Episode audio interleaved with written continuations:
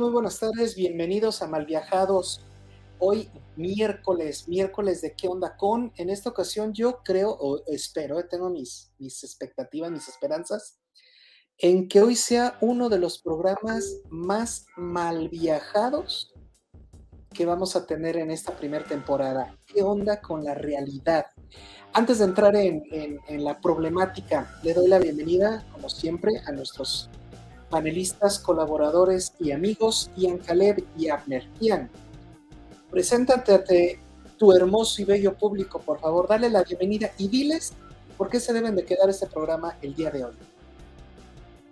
Gracias, gracias maestro por pasarme la bola. ¿Y qué, qué más decir, hermoso, querido público? Como dice el maestro, el programa de hoy va a estar pachequísimo. Vamos a ver si la mera verdad vale la pena seguir viviendo en esta seguir viviendo con estos pensamientos, ¿no? Con este análisis, con esta interpretación del mundo que tenemos. ¿Y por qué digo seguir viviendo? Porque capaz y descubrimos que nuestra realidad es falsa. Capaz y acertamos en la teoría de cuerdas, que simplemente solo, solo somos una cuerdita vibrando, que a lo mejor somos una simulación. Quién sabe, a lo mejor somos un, un juego de los Sims, pero llevado al hiperrealismo. A lo mejor somos una inteligencia artificial, no sabemos realmente. Quédense para averiguarlo, gente bonita, gente hermosa, gente preciosa. Además, ¿por qué no quedarse para ver este rostro tallado por los mismísimos ángeles? Quédense, racita, porque van, van, a ver que van a disfrutar este programa. Lo vamos a disfrutar todos juntos como la familia que somos. Porque Malviajados ya no es un proyecto individual. Ya se ha vuelto una familia. Se ha vuelto un hermoso círculo en donde solamente los malviajados podemos entrar. Y no solo nosotros los mal viajados, también puede entrar más gente que quiera ser de esta familia mal viajada. Y ahora vamos contigo, mi queridísimo Abner. Dinos cómo te sientes en esta bonita tarde, cómo andas, cuéntanos. Y dile a la gente también, ¿por qué no? Dile a la gente qué es lo que van a ver en este programa. ¿Qué tal a todos? Gracias, Ian, por presentarnos y por esa breve introducción. Pues este día vamos a empezar a cuestionar nuestra realidad, principalmente lo que nos rodea, rodea. ¿Es en verdad real como lo percibimos o simplemente es una ilusión que la gente se ha hecho con el tiempo? A ver, y pues acá estoy pues en el momento bien, nomás que me está agarrando el agua. ¿Estás en la calle, Abner, o, a qué te refieres? ¿O está lloviendo nada más ahí en tu...? Lo que pasa es que estaba bombeando agua con la, con la, pues con la bomba y empezó a llover. Uy, ya ya, ya entendimos. Bueno, pues entonces vamos a dar inicio porque tenemos el tiempo muy preciso y no debemos de gastar más tiempo, porque en realidad el tiempo existe. Vamos a empezar por todos ponernos de acuerdo en qué es realidad. No vamos a meternos en rollos muy técnicos, sencillitos, y vas a ver cómo a partir de eso sencillo podemos nosotros filosofar y malviajarnos bien padre. Digamos que la realidad es aquello que funciona en sí mismo, ¿ok? Tiene sus propias reglas, sus propias leyes y es independiente de nosotros.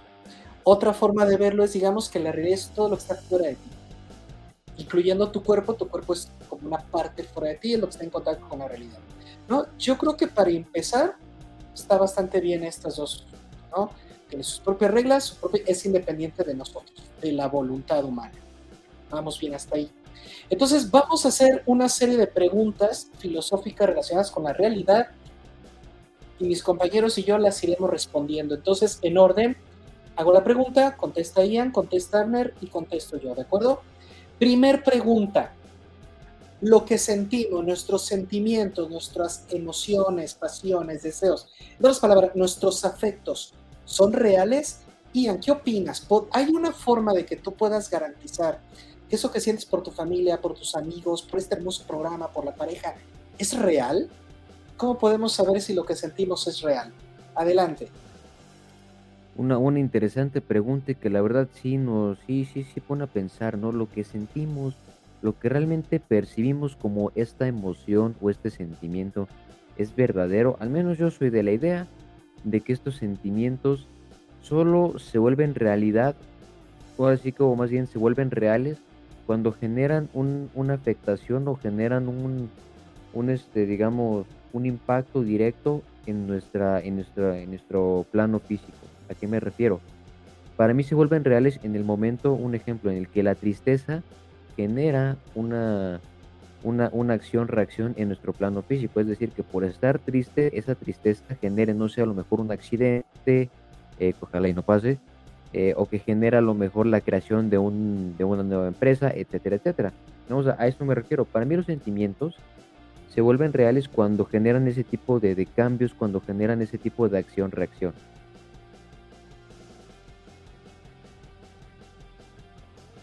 Abner, creo que te toca, ¿eh? Ya no digo nada, pero creo que te toca. Ok, sí. Ya, entonces, Ah, como- caray, ¿no me pues. No, no dijo ya que no, como que se cortó en ese momento. Sí, sí, nada más de repente dejamos de Ah, oír a caray, caray. ¿No, ¿En serio no me escucharon nada? No, sí, sí. No, a ver, no, sí, sí le escuchamos, pero al final ya no. Él, te toca. Ya acabé. Ah, caray. Dale, dale, dale, dale. Dale, Antes no, entonces sí, dale, dale.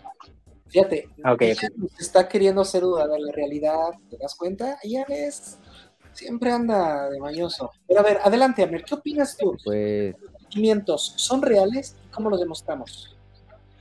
Pues los sentimientos, recuerde que para demostrarlos o para que se puedan, este, ¿cómo se llama? Este, simplificar o interpretar en el, aspecto físico, se tiene que pasar por medio del cuerpo. O sea, en este caso, pues se podría decir que sí son reales, maestro, porque por ejemplo hay cosas que son intangibles o que la, la gente ni siquiera tenía conocimientos de existencia y no por eso significara que no existieran. En el caso del cuerpo, pues creo que son reales hasta el momento que los expresas y los, los traes a la realidad, trayéndolos al mundo físico por medio del cuerpo como un puente. Entonces, sin cuerpo no hay emociones. Es, es lo que nos estás diciendo, ¿correcto? El, el cuerpo eh, es una herramienta para transmitir las emociones, ¿cierto? Sí, puede decir. Pero recuerda que el cuerpo forma parte de la realidad. Por lo tanto, es como decir, sí son reales porque, es- porque están en la realidad. Como el cuerpo forma parte de la realidad, estoy de acuerdo contigo en que se transmiten a través de cosas reales, de cuerpo a cuerpo. Pero antes de que lleguen a tu cuerpo, son elaborados en el espíritu. Para los que nos siguen, recuerden, el, ser humano se compone de cuerpo, mente y espíritu. Y las emociones, los afectos, todo eso se encarga el espíritu. Pero el espíritu no forma parte del cuerpo. El- el espíritu es subjetivo, vive en nuestro interior, forma parte de la existencia, no de la realidad. ¿Por qué? Porque recuerden que la realidad tiene sus propias reglas. El espíritu tiene otras que no tienen que ver con la realidad. Si el espíritu fuera real, todos sentiríamos lo mismo por la misma cosa al mismo momento, ¿correcto? Pero ¿por qué sentimos distintos en distintos momentos y por distintas cosas? Porque el espíritu no es real. Nada más con eso, a menos que ahorita Ian y Abner me debatan, pero yo con eso demostraría, o una primera demostración, de que el espíritu no es real. Es subjetivo, es existencial, forma vive en una dimensión distinta a lo real. Entonces, todo lo que produce el espíritu es real, porque una vez que baja el cuerpo, sí, el cuerpo se encarga de demostrarlo, de realizarlo. Pero un ejemplo, a ver, Abner, ahora vo- voy a empezar contigo porque fuiste quien detonó esto. El amor, tú dirías que el amor lo siente el espíritu y lo transmite a través del cuerpo. ¿Cómo demonios transmite el amor el, el- el cuerpo? Es decir, un abrazo es una transmisión de amor o puede ser que el abrazo no sea de amor, que sea simplemente otro tipo De afecto. de afecto o simplemente una cortesía, ¿no? Por ejemplo, tu cumpleaños, abrazas al cumpleañero, te abrazan a te están abrazando por amor o por compromiso. ¿Realmente el sentimiento es real? A eso es a lo que me refiero. Antes de que baje al cuerpo, ¿es real? ¿Existe? ¿Las emociones o estás de acuerdo como yo que no son reales y son completamente subjetivas? Adelante, Arnold, te escuchamos. Pues por ejemplo, yo no metí en ningún momento lo del tema del espíritu. Yo aquí, por ejemplo, yo meto directamente lo que es la composición de la mente. Pues básicamente cada persona está configurada, más bien hecha de diferentes formas. Sus, sus mecanismos no van a funcionar de la misma forma. Incluso hay humanos que producen más, más ciertos componentes químicos que otros. Unos se van a sentir más felices, otros se van a deprimir más y otros ni siquiera van a tener la capacidad de sen- sentir empatía. Entonces estás diciendo que las emociones son reales porque son producidas por hormonas, por un compuesto químico. Por lo tanto. Sí, pero aquí está, aquí está algo curioso, maestro, porque a pesar de eso, también tú puedes, en teoría, escoger cómo sentirte hasta cierto punto. Controlando tus tu espíritu, controlando tu lado hormonal. Porque llámelo espíritu o llámelo, no sé, voluntad, porque al final de cuentas, si tomas una perspectiva o te, digamos, por ejemplo, te quitas un peso o te sientes bien con algo, pues al final de cuentas, automáticamente, pues tu cerebro va a soltar ciertas sustancias. Hasta cierto punto tampoco estás amarrado a esto. Entonces, parte, consumir alguna droga es real, por lo tanto, todos los afectos son reales porque son productos químicos. Ian, ¿qué opinas de esto que estamos platicando? Yo digo que los afectos no son reales, porque son producidos en el espíritu y el espíritu no es real. Pero Abner nos dice, me corriges Abner si te interpreto mal, con toda confianza, pero creo que Abner nos está diciendo que no, que los afectos sí son reales porque son producidos por un cuerpo. Por lo tanto, cualquier cosa que altere al cuerpo alterará la emoción. Si, por ejemplo, te tomas algún ansiolítico, ¿no? Para relajarte, entonces tus emociones van a estar dependiendo de este químico, de este producto que te estás metiendo. ¿Qué opinas de esto? ¿En qué posición te ubicas tú? Aquí me ubico en la posición de que eh, realmente, pues sí me, me, pongo a preguntarme, ¿no? Entonces significa que nuestra realidad sí o sí siempre se va a ver afectada por este tipo de cambios, o sea, nuestra realidad, si va en función de nuestro espíritu o no, va a, digamos, a sufrir o a alterarse de acuerdo a este tipo de cambios. Y si es así, entonces, ¿cómo es que eh, podemos eh, tener, digamos, alguna explicación teológica eh, o, digamos, hasta cierto punto un poquito más como que esotérica, ¿no? En esta cuestión de la realidad, porque hay, este, hay muchas religiones que lo dicen, ¿no? que tienes que cuidar tu cuerpo, tu alma y tu espíritu. ¿Por qué? Porque es lo que es lo que te hace ser un ser viviente, un ser, un ser, un ser, este, digamos, tangible, un ser físico. Entonces eso significa que realmente sí puede venir una alteración fuerte y eso puede provocar que deje de existir. Es decir, si algo viene y me mueve todo, significa que me puede quitar de mi realidad, me puede, eh, digamos, puede provocar esa desaparición, me puede provocar esa, esa inexistencia, ese momento inexistente. Al menos serían las preguntas que me plantearía. Y mi posición sería que realmente yo diría que que sí, que nuestro espíritu y que nuestras emociones son reales. ¿Por qué? Porque hay que recordar que si bien el espíritu vive en el vive en digamos en el en el tiempo en el tiempo futuro, si bien el espíritu puede ser un niño, puede ser digamos algo que como tal no lo podemos ver y no lo podemos tocar, está presente. ¿Por qué? Porque entonces, precisamente respondiendo un poquito, respondiéndome un poquito solito, cuando hay un cambio muy fuerte, nos altera todo. Nos altera a tal punto en el que podemos ya sea cambiar por completo a la, persona quienes somos o nos puede o no nos puede afectar para nada.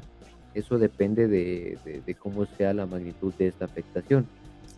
Y esto desde luego me hace pensar lo siguiente, que entonces, ¿qué es lo que pasa con las personas que tienen alguna experiencia traumática? como una experiencia cercana a la muerte o eso. Su realidad cambia entonces, cambia en ese entonces.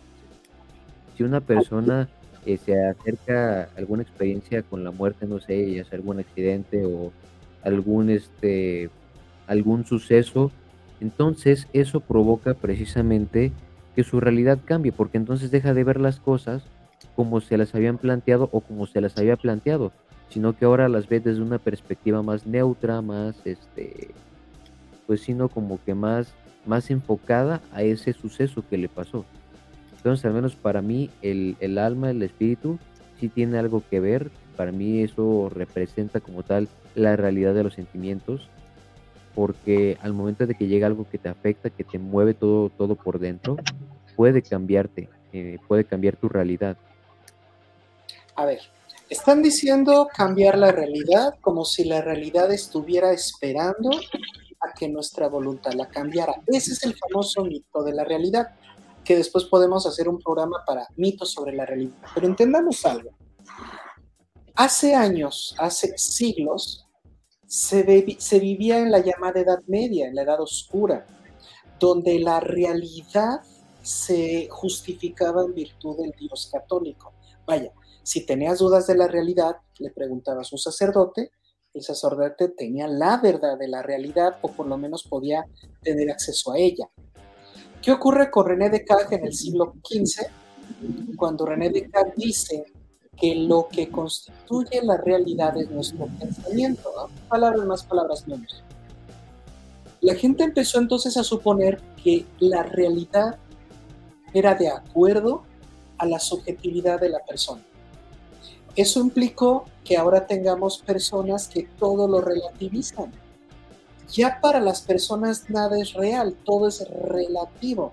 Y si le agregas que después Albert Einstein inició la teoría de la relatividad, entonces la gente dijo, ven, ven, todo es relativo. A ver, aquí es donde tenemos que ponernos a, a reflexionar esta parte histórica si nosotros relativizamos la realidad, ¿tiene caso seguir usando la palabra realidad? O sea, o deberíamos ya de plano quitarla de nuestro diccionario. ¿De qué sirve hablar de que hay una realidad independiente y ajena a nosotros si estamos creyendo o suponiendo que no? Que la realidad es constituida por una subjetividad, ah, y no cualquier subjetividad, una subjetividad humana, Así que te regreso a la pelota. ¿Crees que la realidad es relativa al sujeto o existirá una realidad completamente ajena, independiente a los deseos, voluntades e interpretaciones humanas? Vamos a empezar por partir siquiera de si creemos que existe una realidad. ¿no? Ian, ¿crees que exista o no?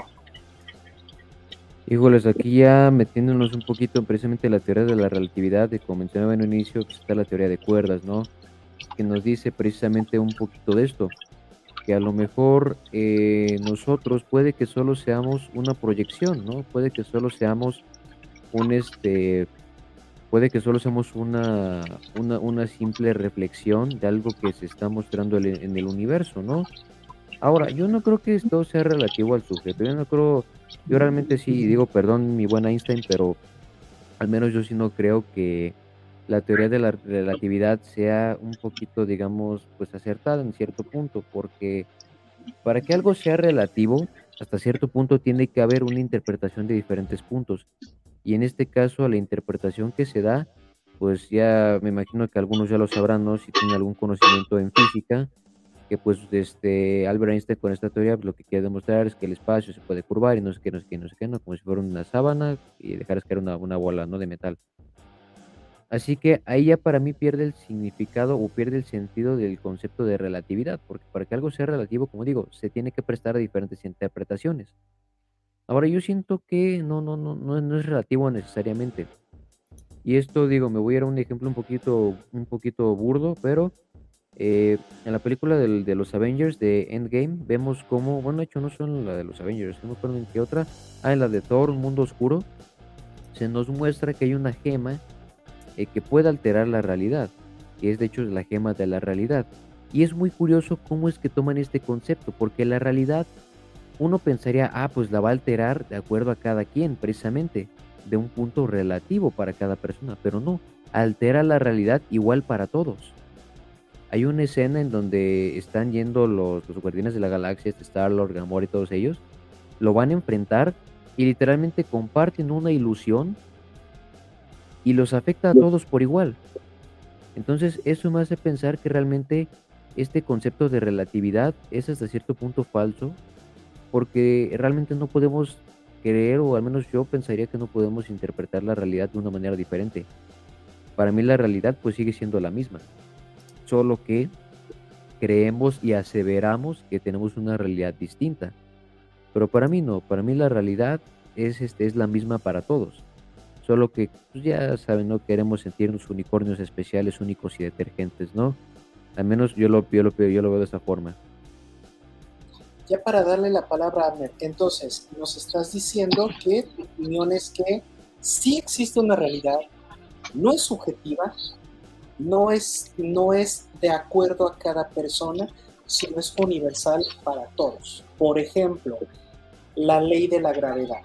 Todos estamos anclados a tierra, ¿cierto? Alguien que dijera, yo no, yo quiero volar, pues no, no vas a volar, aquí te quedas. Ese es un ejemplo básico de lo que sería la realidad, ¿verdad? Algo que es para todos, sin importar tus deseos ni tu voluntad. Amer, ¿qué opinas de esta forma de entender la realidad? ¿A favor, en contra? Pues de hecho, maestro Ian tiene mucha razón. La realidad, pues igual es perpetua. Y le voy a poner, de hecho, un ejemplo curioso y también una explicación a ciertas cosas. Este, recuerde que toda la existencia ya viene predeterminada, ya tiene su mecanismo propio y funciona independientemente de los humanos sin necesidad de nada. Esta realidad no depende de cómo se sientan ni con lo que quieran hacer en sí. Si bien el ser humano puede modificar su entorno, no puede modificarlo al 100%, puede hacer cambios pequeños o incluso cambios que puedan mejorar su estilo de vida, pero realmente hay cosas que no puede evitar o cosas que no puede, con las que no puede pelear.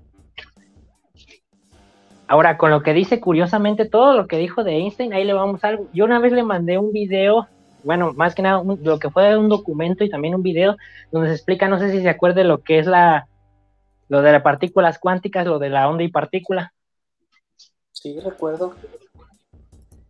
Ok, aquí está algo curioso porque acuérdese como tal, en el experimento se muestra que de alguna forma estas cosas están reaccionando a, la entidad que los ve. Y de hecho Einstein había hecho una pregunta hace muchos años, la cual era que si la luna seguiría ahí a pesar de que no estuviera nadie para verla. Lo lógico sería que sí, pero después de este experimento muchos empezaron a hacerse muchas preguntas. Ahora pasando a otra cosa curiosa. Sí, por favor. Ah, perdón, maestro. a ver qué iba a decir, maestro. Nada, diga maestro, para capaz que me da una idea.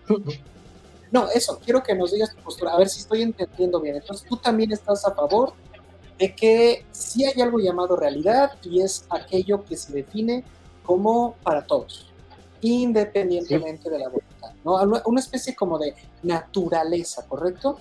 Podríamos decir que realidad y naturaleza son sinónimos, ¿va? Adelante, Amor, continúa, por favor. Ahora recuerden, ahora otro detalle curioso. Ya sé que exista Dios o no exista Dios, igual el ser humano está, está amarrado a muchísimas leyes por defecto. Ahora pasemos a algo interesante. El ser humano sí puede ser afectado por cosas externas, incluso aunque no sea su voluntad. Y esto lo puede ver en como dos experimentos. Uno que se llama Enca Ultra, en el cual experimentaban con gente. Y otro que no me acuerdo cómo se llama, pero luego se lo mando, en el cual con medio de vibraciones generaban problemas mentales a la gente, o sea, le generaba como malestares, tristeza, depresión o, o incluso enojo, porque esas vibraciones, estas frecuencias no las oías ni te dabas cuenta de su existencia, pero sí te afectaban, o sea que de alguna forma tu estado de ánimo sí está limitado a la realidad. Sin mencionar que se acaba de descubrir que el planeta emite cierto tipo de vibración cada 27 segundos, pero no se sabe lo que es. este, esto que nos comentas tiene que ver entonces con que y nosotros mediante vibraciones, por, por seguir el ejemplo que pusiste, podemos controlar el comportamiento, las emociones, etcétera, de una persona, su percepción es porque tenemos un lazo con la realidad, ¿correcto? Entonces la realidad es algo que supera a la subjetividad humana, ¿no? Pero aquí hay un problema, bueno, no un problema, aquí hay una, una cosa interesante. Si la realidad funciona bajo sus leyes, bajo sus determinaciones y el ser humano simple y sencillamente tiene que aceptar la realidad que hay con los soñadores, que hay con aquellos que han transformado la realidad. A ver, lo voy a volver a cambiar.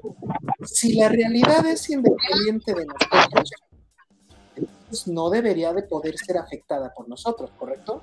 Si la naturaleza fuera universal, una ley, no debería de poder ser afectada o transformada por un humano. Entonces, ¿qué ocurre cuando la voluntad humana transforma una realidad? Quiere decir que la realidad, a pesar de la definición, no es tan todopoderosa como uno lo quiere creer. De verdad, la realidad encontró su némesis, su enemigo, su kriptonita, precisamente en el ser humano. Entonces tenemos derecho a sentirnos especiales, únicos en el universo, porque de verdad podemos transformar o crear realidades. Cuando tú lees una novela, ¿estás creando una realidad o solo la estás imaginando? A eso lo dejamos para más adelante, pero ¿hemos o no transformado la realidad? Hemos acabado Hemos modificado la realidad. Sí, hemos hecho un cambio, pero también como que se defiende, porque por ejemplo ahí le va, ahí van varios ejemplos. Digamos que cuando se crea una nueva cosa, vamos a poner con un ejemplo más, más así más detallado en el campo de la medicina. Muchas veces dicen que algo, de hecho esto ha pasado en toda la historia y puede checar con muchos métodos de que han encontrado cura para tal cosa o algún tipo de medicamento para tales cosas, pero nunca realmente experimentan a fondo las consecuencias. Y aquí es donde la realidad impacta porque el soñador que imaginaba que iba a ayudar a todo el mundo a veces le puede traer un problema. Esto se está dando ahorita con lo que es la modificación genética, que en vez de beneficiar al mundo, de hecho ya están echándose para atrás porque puede que incluso muten las enfermedades. Claro. Y no solo eso, ¿no? Todas las bichos, todas las bacterias que desde hace siglos nos han invadido y hemos vencido, han modificado nuestro ADN. Pero bueno, a lo que voy es esto. ¿Hemos modificado la realidad?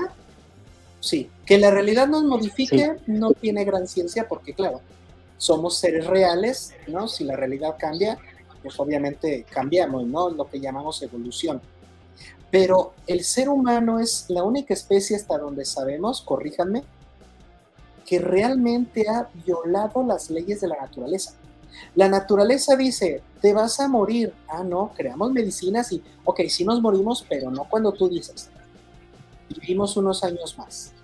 No, es que tú, cuando pierdes la vista, eh, eh, no ciega, sino una cuestión de miopía, ya no la puedes recuperar. Ah, no, creamos un artefacto llamado lentes y mira, ya puedo ver bien. No, es que tú estás limitado por la distancia, no puedes comunicarte con la... Y mírenos, ahora transmitiendo este bellísimo programa de Malviajados, cuando la realidad decía hace siglos que el ser humano no podía comunicarse a grandes distancias.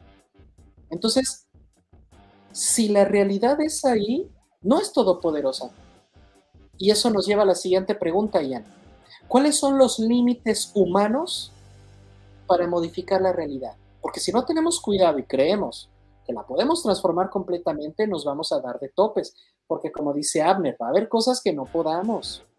Va a haber cosas que digamos, chin, esto es imposible, como la muerte, ¿no? En lo que nos comentas, voy a poner en pantalla el comentario de nuestro amigo Luis Correa.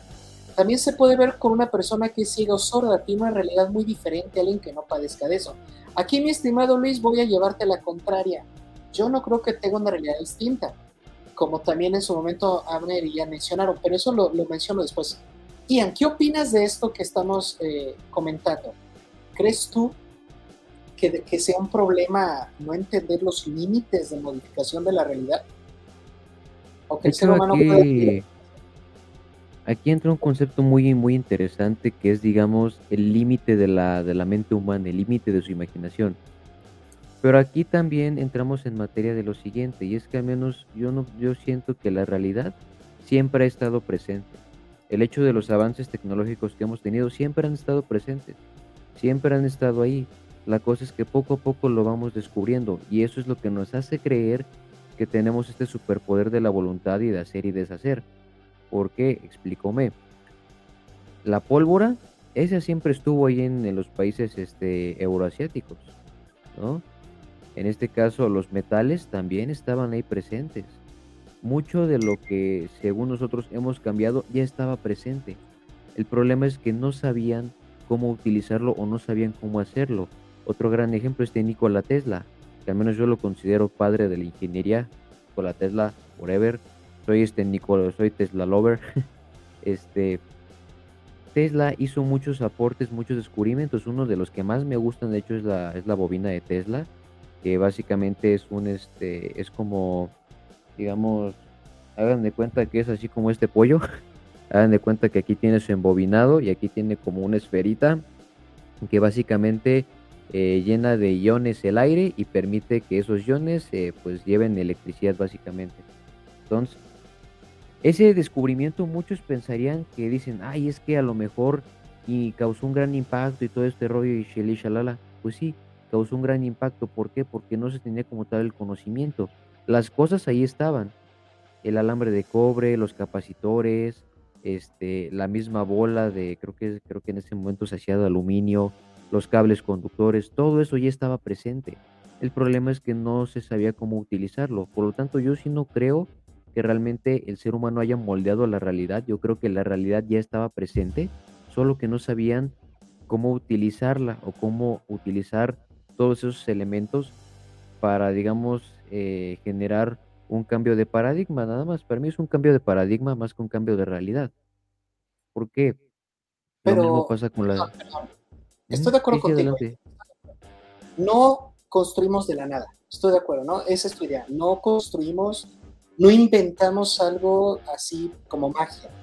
Tomamos lo que ya existe, lo transformamos y sacamos algo nuevo, ¿no? Básicamente el concepto de producción, ¿correcto? Es un proceso. Estoy de acuerdo Sí. contigo. Pero ¿estás de acuerdo que ese proceso no se le ocurrió a la naturaleza, no se le ocurrió a la realidad, se le ocurrió al ser humano? Entonces el ser humano es el único que puede trabajar la realidad. Ya cambio mi palabra, si quieren no podemos modificar. Pero el ser humano es el único animal que trabaja con la realidad, la transforma, es el único que puede procesar la realidad. Fíjate qué bonita palabra, procesar la realidad. ¿Qué opinarías, Ian? Perdón que te interrumpí.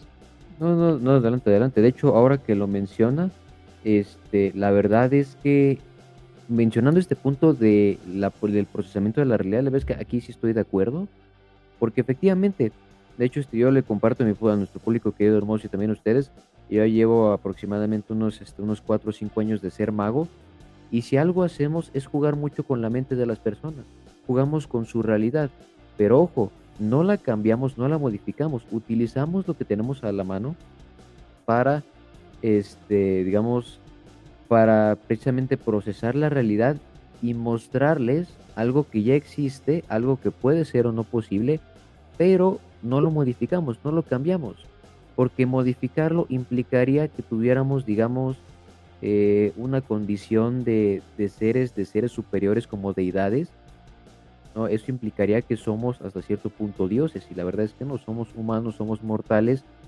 que simplemente utilizamos lo que ya existe. Ahora, también algo que quería comentar es que eh, precisamente ahora que lo menciona, de hecho, con las novelas y con las películas y todo eso, es lo que le digo, o sea, no, no estamos cambiando la realidad, solo estamos tomando los elementos que ya existen, en este caso el drama, el romance, todos estos géneros, los utilizamos para eh, pues escribir las novelas, ¿no? Para escribir estos, estos textos, estos libros, que nuestra mente empieza a interpretar y empieza a trabajar sobre ello y empieza a procesar precisamente la realidad. La verdad es que, hecho, sí, ahora que lo mencionas, es algo bonito, ¿no? Realmente está procesando, está, eh, está utilizando los recursos ya presentes. De hecho, mi buen Charlie Cruz, eh, ¿qué tal, qué tal? ¿Cómo estás? ¿Cómo estás? ¿Qué te parece el programa? Un saludazo, mi hermano. Eh, y bueno, creo que se nos fue el, el maestro, pero bueno, Aquí proseguimos. estoy, aquí estoy, ya Este, volví. a- Yo. ahora, de hecho, esto me lleva a la siguiente pregunta. Esto me lleva a la siguiente pregunta. Y de hecho, eh, eh, lo, lo hizo alguna vez una chica TikToker, pero sí me hizo hasta cierto punto algún sentido, que menciona, entonces, nuestra mente, digamos, eh, nuestra mente, al tener una capacidad de imaginación tan grande, puede ser considerada como una realidad aparte, o sea, nuestra mente puede ser considerada como una realidad aparte, puede ser considerada como un microuniverso, o solamente es algo muy egocentrista. Dejo la pregunta en el aire. Sí, porque le toca a, a Abner, ahora es el que se nos fue. Discúlpenos, fallas técnicas. Aprovechamos para darle un saludo a Charlie Cruz. En lo que regresa Abner, eh, voy a aprovechar para separar dos cosas. Hace rato le comentaba, aquí voy a poner el comentario de nuestro amigo Luis, donde él mencionaba que las personas ciegas sus horas tienen una realidad diferente. Pero, Luis, si lo que dices es cierto, significaría que la realidad es subjetiva. ¿Cierto? Significa que la realidad es subjetiva. Y hace rato dijimos que la realidad no puede ser subjetiva. Entonces, ¿cómo le llamaríamos a la manera en que un ciego o un sordo, por, por, por seguir el ejemplo de Luis, percibe el mundo? Fíjate la palabra que usé, percibe. Vamos a ponernos un poquito más técnicos. Habíamos hablado de que el ser humano tiene cuerpo, mente y espíritu y son dimensiones distintas. Ya regresó nuestro amigo Abner, qué padre. Son dimensiones distintas. El cuerpo es el que puede percibir a través de los sentidos, percibe. El espíritu se encarga de sentir, nada más. Cuando hablo espíritu, no me estoy poniendo acá todo religioso, no hablo del alma, no, hablo de la parte que se encarga de los afectos. Y esto no es nuevo, esto lo viene trabajando Aristóteles desde más de 25 siglos, ¿ok? Solo que le llamaba alma vegetativa, alma sensible, alma racional, ¿no? La vegetativa sería el cuerpo, la sensible sería el espíritu, la racional la mente, ¿no? Es lo mismo. Y, el, y la mente se encarga únicamente de pensar. Entonces, el cuerpo percibe, el espíritu siente, la mente piensa. ¿Sale? Entonces, lo que nosotros percibimos tiene que ser procesado para ser entendido. No porque yo percibo algo lo voy a entender. Y, un ejemplo muy sencillo, ¿cuántas veces nos dicen cosas lindas o feas que no entendemos? Decimos, pues es que no entendí, o sea, lo percibo, lo siento, pero no lo entiendo. Para que podamos entender algo, tenemos que llevar esa percepción o ese sentimiento al nivel de concepto, al nivel de lenguaje. Mientras yo no pueda hablar de lo que siento, no lo puedo entender. Si yo no puedo hablar de lo que percibo, no lo puedo entender. Eso es lo que nos diferencia de los animales no humanos. Ellos perciben, ellos sienten, claro que los animalitos sienten, pero no logran llegar al entendimiento porque les falta el lenguaje. Entonces, cuando hablamos de la realidad, hablamos de lo que podemos percibir. Pero lo que nosotros sentimos o lo que nosotros pensamos son interpretaciones, no son realidad. Todas las interpretaciones que tengamos, todo lo que yo estoy diciendo en este momento no es real. Mi interpretación. Yo lo digo, al momento que tu oído lo capta, se vuelve real cuando tú lo escuchas. Entonces, a la pregunta, porque obviamente vamos a tener que discutir, si un árbol cae, hace ruido aunque nadie lo escuche, para mí, si no hay evidencia de, si no se percibió el sonido, el sonido no es real.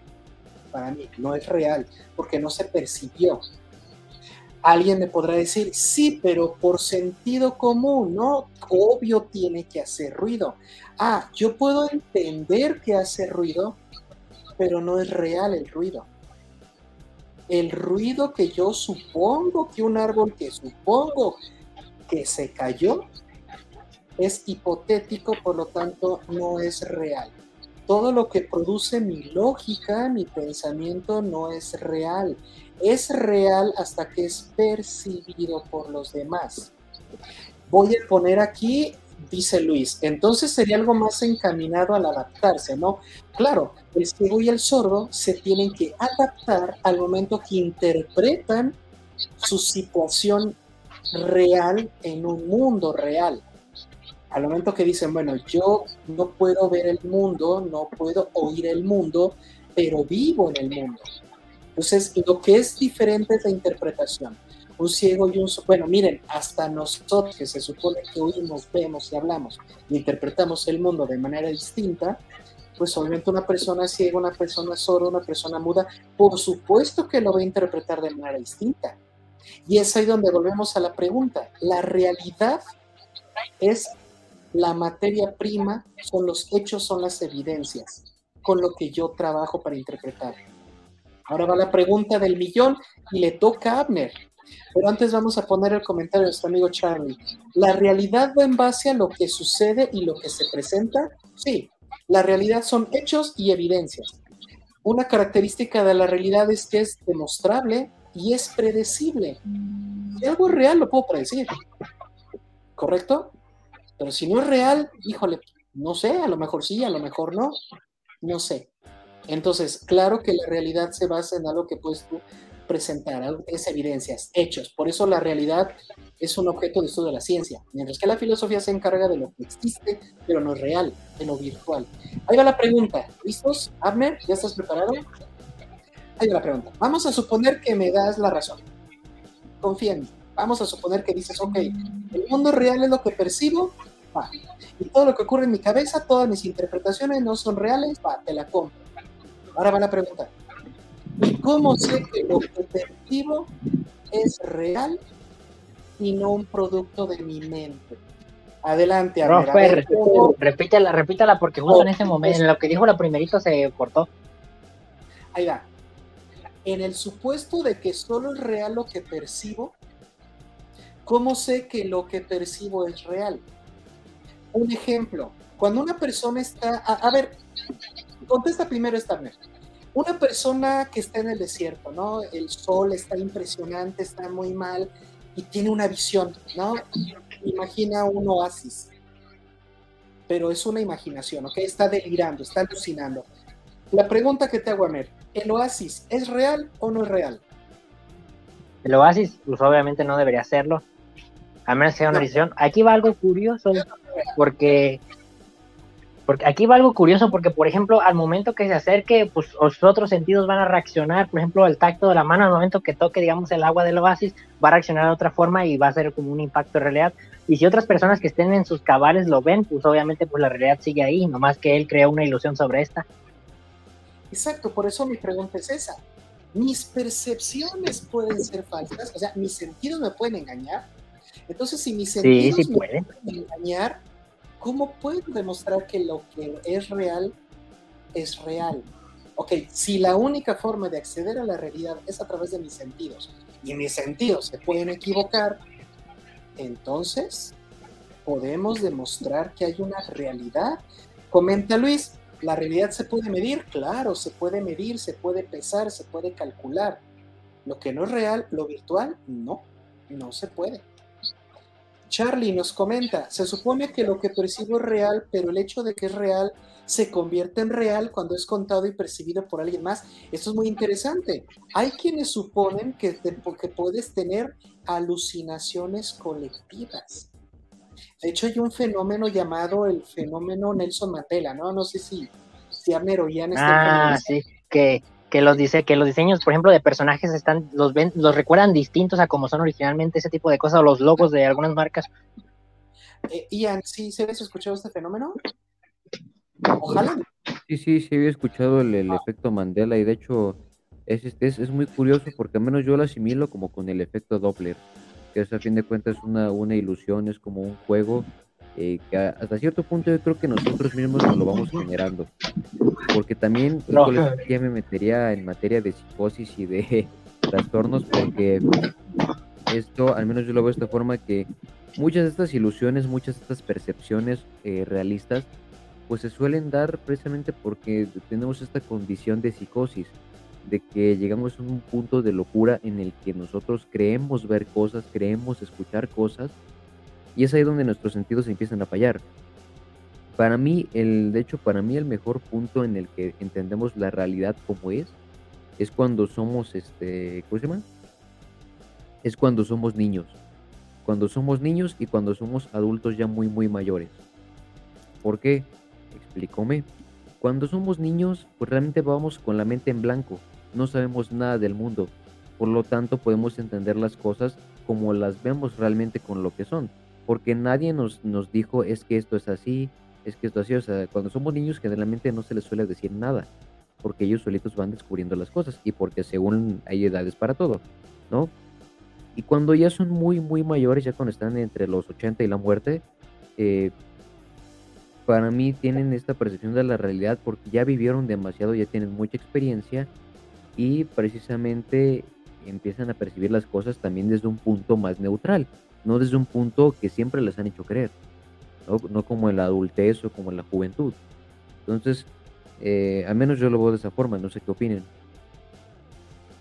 Entonces, ¿tú consideras que conforme vamos creciendo, vamos interpretando la realidad distinto? Estoy de acuerdo, porque estamos hablando de interpretaciones.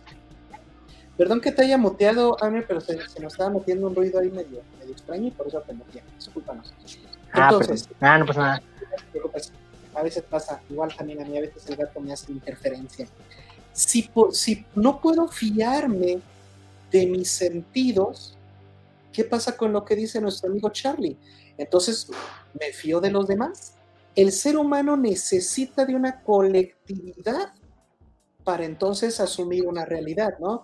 Cuando volteamos y le decimos al otro, oye, ¿estás viendo lo que yo? ¿Por qué hacemos esa pregunta? Para ver si, si realmente estamos viendo lo mismo. Y todo funcionaría muy bien si no fuera por culpa del efecto Mandela. ¿Qué pasa cuando muchos tienen la misma alucinación o tienen el mismo dato equivocado? Entonces, la realidad que no depende de tu interpretación, la realidad es lo que tú interpretas, ¿cómo puedes saber que lo estás interpretando bien? Porque podría ser, y esa es la siguiente pregunta, podría ser el caso que el ser humano jamás, jamás haya estado en contacto con la realidad y desde que se convirtió, porque obviamente fue un proceso evolutivo, desde que se convirtió en un ser inteligente, en ese momento todo tiene un precio. Me vuelvo inteligente y en ese momento abandono la realidad. De verdad, al momento se crea la cultura, desaparece la realidad y entonces el ser humano ha vivido todos estos siglos en algo llamado realidad humana. ¿Qué opinan de eso? ¿Quién quiere empezar? Profe, yo quería agregar algo curioso antes de que me vaya la idea. Sí, adelante. De hecho, con lo del efecto Mandela hay algo muy interesante que les puede dar también una idea, porque ahí le va algo interesante. Una de las razones por la que también la gente ha visto diseños diferentes es por culpa de uno, la piratería y dos, errores de animación. Eso es un error que pasa mucho y esto puede generar un patrón o un recuerdo que si bien es real, pero no es el diseño original. Esto ya no sería culpa de la gente. Pero estás de acuerdo en que sus sentidos son engañados. Porque Realmente son engañados si bien el diseño el diseño, como lo que si lo cambia, eh, lo están percibiendo como es, como lo pusieron. Realmente no está engañado, simplemente no es el diseño original. A ver, tú dices, alguien saca un producto pirata. Entonces yo compro el producto pirata y entonces yo asumo que, que todo es como el producto pirata que vi.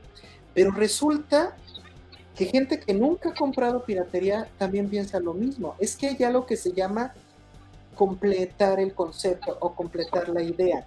Normalmente nosotros debemos tener ideas completas, pero somos distraídos o no, nos, o no ponemos atención. Entonces, de cierto modo, el cerebro completa lo que nos falta. Eso pasa cuando soñamos. Decimos, oye, soñé con cierta persona. ¿Significa entonces que quiero ver a esta persona?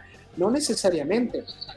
A lo mejor quieres ver a alguien, pero no ubicas bien a quién y el cerebro cubre la imagen con algún recuerdo que tenga ahí en la base de datos, no agarra, ah, mira, ponle este, porque está completando la idea. Entonces, yo creo más bien que tiene que ver con que queremos completar la realidad. Y eso nos lleva a otro gran problema que es el sentido. Queremos que la realidad tenga un sentido. Y entonces el sentido es lo que nosotros le ponemos a la realidad. Un ejemplo, ¿por qué el ser humano contaminó el planeta? Porque él creyó que tenía derecho, porque la industria lo justifica. Es el sentido. Luego decimos, nos estamos muriendo de calor, estamos pasando por climas bien pesados, la capa de ozono, ¿sabes qué? Ya perdió el sentido. Ahora vamos a empezar ahora sí a hacer ecocuates, ¿no? Ecolocuates. El sentido no forma parte de la realidad. Y aquí les va la siguiente pregunta. ¿La realidad tiene sentido o el sentido es solo que, se le, que le pone el ser humano? Mientras leemos a Charlie, entonces el ser humano no ha conocido la realidad como se cree la inteligencia. Eso es lo que estamos discutiendo, Charlie. Es parte de lo que estamos poniendo aquí a debate. Me encantaría que, que nos escribieras en los comentarios si estás de acuerdo tú en esto. ¿Tú crees que la inteligencia humana sí logra entender la realidad ignorando los sentidos? Porque esa es una buena idea. No necesito los sentidos cuando soy inteligente. ¿Qué tal? Creo herramientas, creo instrumentos que van más allá de mis sentidos. Por ejemplo, la máquina de rayos X. Yo no puedo ver eh, eh, el, tumor, el embarazo, porque mis ojos no, no dan para más. Pero construí una máquina que me permite ver más allá, ¿no? Pues fue la inteligencia lo que mejoró mis sentidos. Las estrellas, no las alcanzo a ver, están muy lejos, creamos telescopio, mira, o microscopio, que sería la operación inversa. Entonces una idea podría ser, puedo acceder a la realidad, pero como mis sentidos son imperfectos, entonces construyo herramientas perfectas, o lo más perfectas posibles, para poder ir a la realidad. Pero ahí estaríamos aceptando entonces que no, que no hay forma de llegar a la realidad a través de nuestros sentidos. Y eso nos lanza en otro problema. Lo que no es real, hay una tecnología para medir lo que no es real.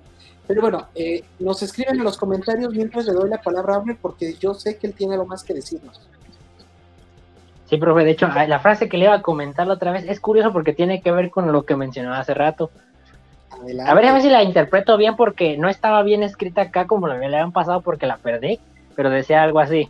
Decía, el ser humano es el único ente que en teoría es prepotente, pero es el único que, dice que no tiene sentido, siendo el único que no lo tiene por defecto.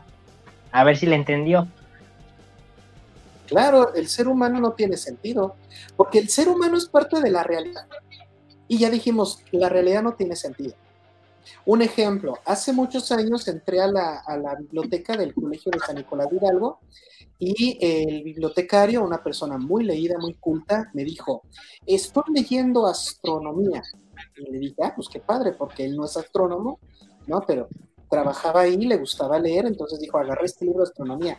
Dije, ¿y qué, qué, qué, qué me compartes, no? Y me dijo, es que me maravilla lo sabio que es el sol. Mira, se pone ahí para darle calor a todos. Y ahí lo interrumpí, dije, a ver, a ver, ¿dónde dice que el planeta Sol es sabio? No, no dice, yo lo interpreté. ¿Se dan cuenta? Él quiso darle un sentido al Sol. El Sol está ahí para calentarnos, como si el Sol un día dijera, ¿qué haré? Ay, mira, estos pobres humanos se me están congelando. Déjame ir a calentarlos. No, la realidad no tiene sentido. La gente dice, oye, tembló, murió mucha gente, ¿por qué, Dios mío? No preguntes, la realidad no tiene sentido. Tiene explicaciones, tiene leyes, pero no tiene un sentido porque no tiene una justificación. El ser humano sí porque tiene libertad y voluntad propia. Por eso el ser humano claro que tiene que darle sentido al mundo, pero sobre todo a mismo. Porque cuando el ser humano no le da sentido a las cosas, se siente perdido, se siente vacío. Lo que nosotros en el consultorio llamamos crisis existenciales es cuando tú asumes un rol tan real que dices, es que no puedo creer que yo solo sea un objeto real más. Eso, eso deprime, eso, eso da angustia. O sea, que me estás diciendo que yo solo soy una cosa más y que un día moriré y pasaré al olvido y, el mundo seguirá andando sin mí. Exacto. Entonces, cuando el ser humano descubre que la realidad no tiene sentido, le tiene que dar sentido al mismo. Así es como yo lo interpreto, Amir. ¿Cómo ves? De hecho, profe, quería agregar algo de un comentario que sí, que es como, no sé si lo dijo como pregunta, pero de que si la inteligencia cómo interpreta con la realidad o cómo interactúa, sí se puede, maestro, porque le voy a poner ejemplo, hay personas que no pueden sentir dolor porque tienen algún problema en los nervios.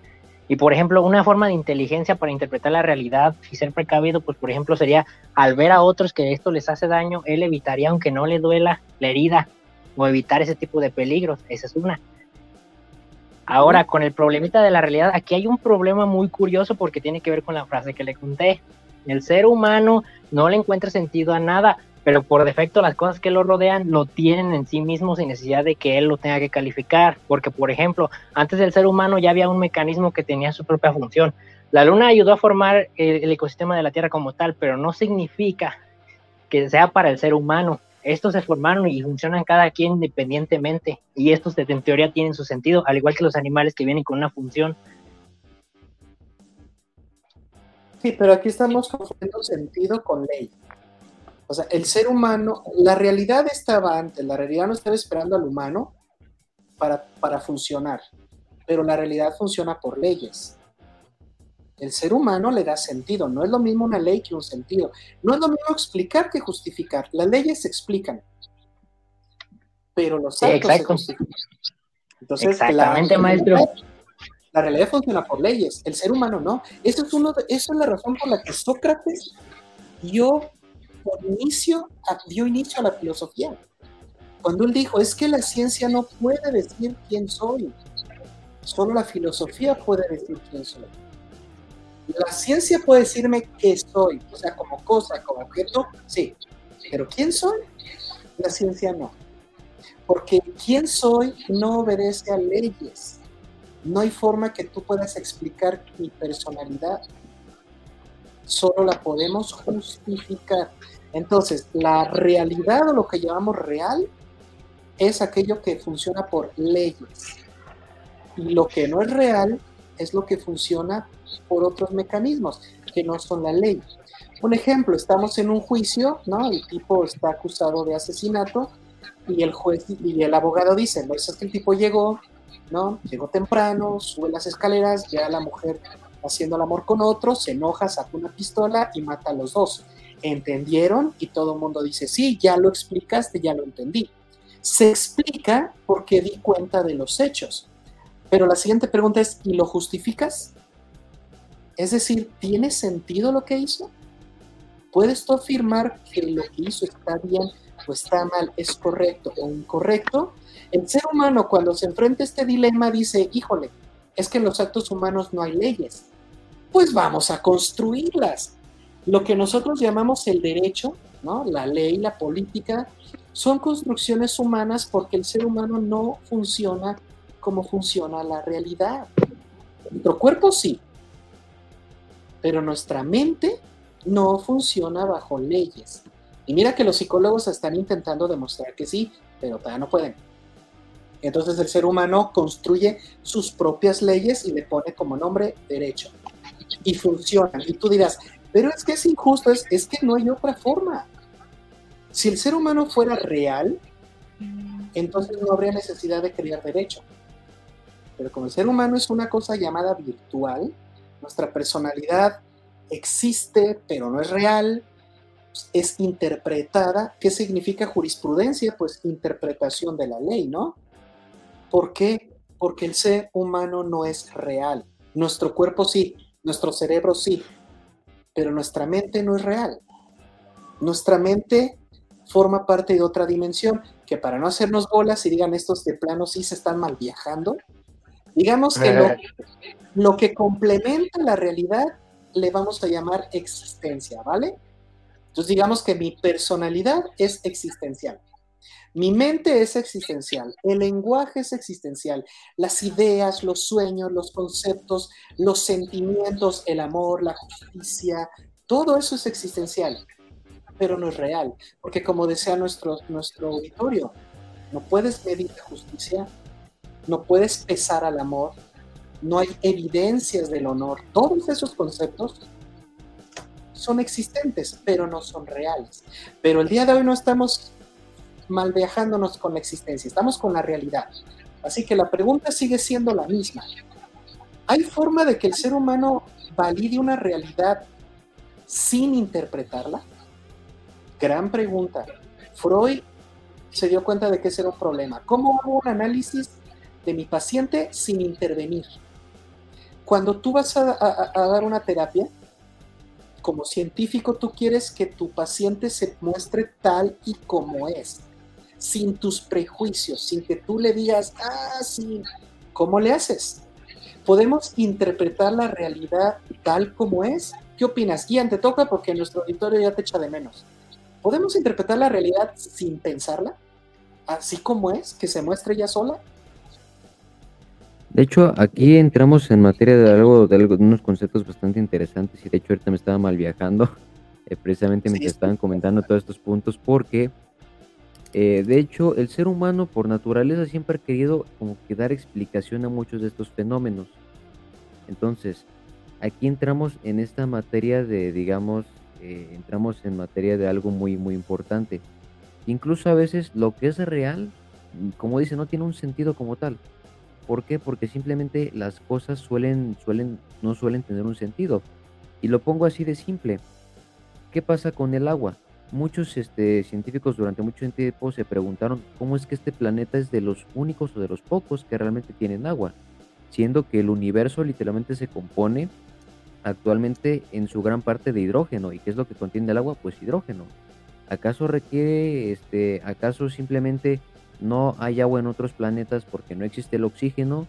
Porque no se da, digamos, no se dan las condiciones precisamente para que se genere el agua, ¿no? O sea, entonces al existir esto se nos olvida que las cosas tienen este tienen esta esta bonita este bonito efecto que se llama casualidad y causalidad, que a veces simplemente suceden porque tienen que suceder o porque así deben de suceder, ¿no? Y, este, entonces realmente, eh, la interpretación muchas veces no suele ser tan acertada, ¿Qué era lo que pasaba incluso con, este, ¿cómo se llama? Con con estas ideas, de hecho voy a volver al ejemplo de Tesla, eh, donde hay, este, donde incluso se se tiene, digamos, como esta esta idea de que realmente muchos de sus inventos no se dieron a conocer precisamente porque le querían hacer mala fama, le jugaron una mala una mala, este, una mala obra. Y, pues, ¿qué pasó? Que empezaron a demo empezaron a querer demostrar que sus inventos eran peligrosos, que la la la la forma en la que quería utilizar la corriente alterna era peligrosa, ¿y qué pasó? Al tener esta interpretación, pues, realmente, o sea, esa interpretación evitó que los inventos de Tesla se dieran a conocer, si no, ahorita tendríamos, este, muchos de sus inventos, de hecho, muchos, pues, están retomando, pues, por algún azar del destino, pero realmente eso es lo que pasa cuando se quiere dar una interpretación. Así que, eh, digamos, este, las interpretaciones no siempre suelen ser las más adecuadas. Al menos yo soy de la idea de que realmente hay cosas que simplemente son así, suceden así, y no puedes como tal darles una explicación, sino que simplemente solo te queda entender lo que es, entenderlo nada más. No explicarlo, ojo, no es lo mismo entender que explicar. Vale, partamos Claro. también de esa base. Ahora sí que yo soy partidario de que hay cosas que simplemente debes de entenderlas, ¿no?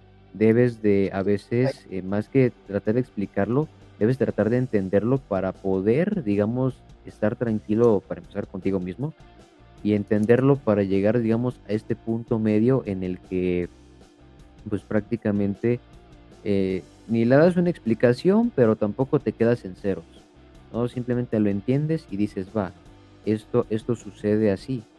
Ahora, mencionaba algo muy, muy interesante sobre la existencia y es que precisamente, eh, al menos yo creo y pienso que gracias a, este, a, esta, a esta cuestión de la causalidad y la casualidad, eh, yo creo que y pienso realmente que nuestra existencia se basa en eso, se basa en hechos casuales, ¿no? Porque hay miles de experimentos que han tratado de explicar cómo es que se creó la vida en la Tierra y ha habido miles de teorías y todo, pero a fin de cuentas hay que, hay que, como digo, hay que entender, ¿no? O más que tratar de explicar, hay que tratar de entender que simplemente se generaron las condiciones para que se diera la vida, en este caso, ¿no?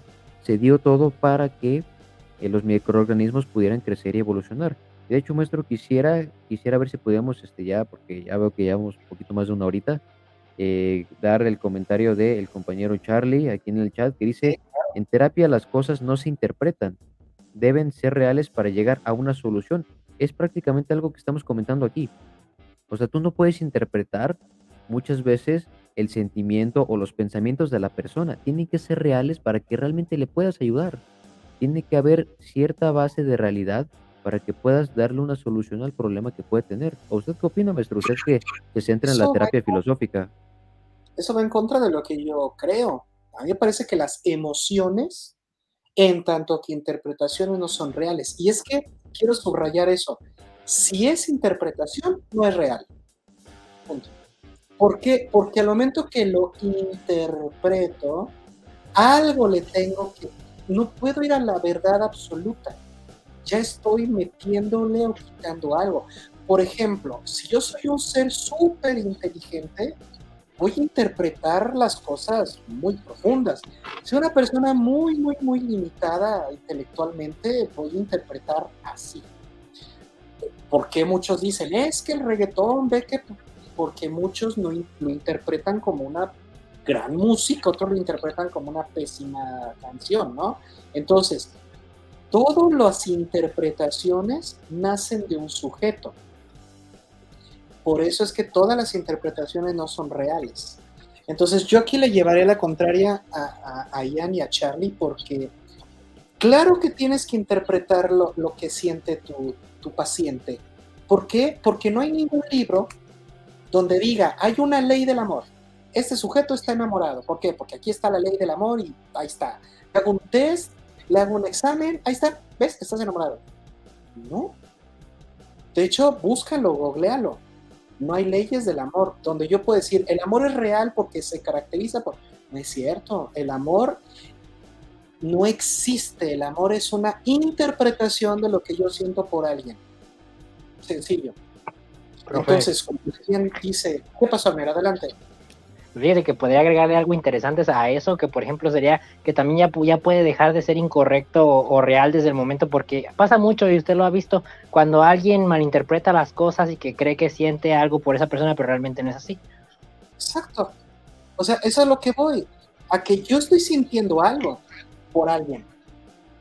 Pero esto que estoy sintiendo no es real porque nace de un espíritu que está en otra dimensión en una dimensión existente. ¿Por qué digo que no es real? Porque si fuera real, todos sentiríamos lo mismo por esa persona. Te puedes poner una mujer hermosa y te apuesto que va a haber hombres que digan, ah, sí, pero no me atrae. Oye, pero es que mira qué ojos, ve qué cuerpo, ve que... Sí, pues, pero no me atrae. O pones otra mujer y dices, mira, esa sí me atrae, y otros digan, pero no encaja. Precisamente por eso, porque el espíritu elige de manera caprichosa manera Yo tengo dos, preguntas, de hecho. A ver. Lamento de interrumpirlo. Este, a ver, ahí va la primera, maestro, es sobre eso mismo. ¿Por qué desde hace rato el ejemplo lo ha puesto así de que todos a fuerzas tienen que interesarse por esa misma persona? O sea, ¿en qué se basa? Yo no creo que deban interesarse. Estoy diciendo que si fuera real lo que sientes, entonces todos deberían de interesarse por la misma, porque la realidad funciona como ley, no se interpreta, se acepta. A eso me refería, no, yo no creo que todos sintamos, no, yo no. Yo estoy seguro que el espíritu es el que ama, y el espíritu ama por su existencia, no por leyes, no por reglas.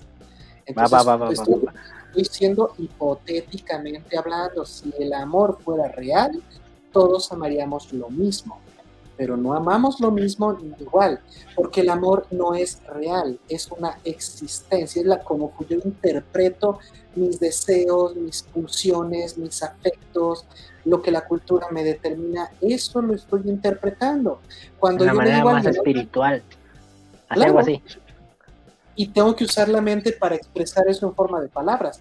Comenta nuestro amigo Luis. Los sentimientos entonces serían como ideas que dependen de la interpretación. No, los sentimientos no son ideas, pero tienen que ser llevados a la categoría de ideas. los sentimientos son señales, pero no te hablan, solo son señales, ¿no? De repente ves a alguien y dices, ay, como que esa persona me hace sentir algo. Esa es una señal. Pero el espíritu lamentablemente no puede hablar, no te puede decir, ándale, mira, yo creo que sí nos conviene, porque no, el que tiene que hacer el proceso de interpretar lo que estoy sintiendo es la mente. La mente tiene que decir, a ver, a ver, a ver, ¿por qué nos llamó la atención? A ver, primero cerciórate que no sea un impulso hormonal. Primero cerciórate que sí te late. Ahora, conócela. Capaz que es primera impresión. Ya tratándola dices, no, no está tan padre. Ahora, asegúrate que está soltera, no la ves. Todo eso es lo que hace la mente al interpretar algo, pero los sentimientos no son reales son, sí son, sí existen, pero no son reales. No todo lo que existe es real y no todo lo real existe. Esa es la definición de virtualidad. Aquello que es, ¿no? Existe, pero no es real. Un ejemplo, los fondos de pantalla donde salen pececitos. No sé si tuvieron una Windows visita. Tiene un protocolo de pantalla que ponían unos pececitos así nadando, ¿no? Como un acuario, ¿no? Cualquiera que llegara y viera esa pantalla diría, ah, unos peces en un acuario. Sí, pero esos peces no son reales y este acuario no es real. Existe porque sí, está, sí, pero no es real. Vamos a cortarle y definitivamente necesitamos una segunda parte. Sí. Necesitamos qué onda con la realidad 2 y se hace que hasta 3. Le agradecemos muchísimo a Charlie y Luis esta interacción. Yo creo que está funcionando. El programar nuestras transmisiones a las 7 de la noche ¿Qué opinan ustedes? Déjenos ahí en la cajita de comentarios y le voy a dar la palabra a mis colegas para que ellos cierren primero Abner, porque obviamente el cierre, cierre definitivo es de nuestro amigo Ian, que ya se lo ganó. Abner, últimas reflexiones, últimas preguntas, algo que les quieras dejar de tarea, agradecimientos, adelante. A ver, ahí les va esta pregunta. De hecho, esta iba directamente para usted, profe, pero igual quien la quiera pensar será interesante igualmente. Eso es bullying. Adelante. A ver, profe, ¿alguna vez se ha levantado así de la cama y se ha preguntado por qué nací exactamente yo, por qué mi conciencia está aquí, pude haber sido alguien más, nunca pude haber nacido, ¿cómo? Te la respondo de volada, no me acuerdo, pero en los últimos años, no. Quizá de niño, no sé, no te puedo afirmar, no, sí, yo nunca, no. Pero que yo recuerde, no. Hace muchos años que me queda claro que preguntarte por qué estoy aquí, por qué nací aquí, es una pregunta absurda. Nací aquí porque aquí vivían o aquí estaba mi madre cuando dio a luz, así de sencillo. Si tú te estás preguntando más bien por el sentido de mi existencia, así, ah, todo el tiempo. Constantemente me pregunto por el sentido de mi existencia, pero no como un sentido que obedece a una realidad, sino como un sentido que construyo a través de la interpretación de mi existencia. Yo no busco el sentido de mi vida en la realidad. Yo lo forjo.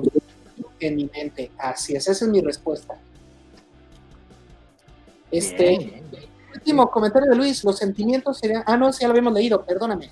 Abner, por favor, cierra el programa con el estilo único, incomparable e inmejorable, que por cierto lo vamos a registrar antes de que nos lo ganen.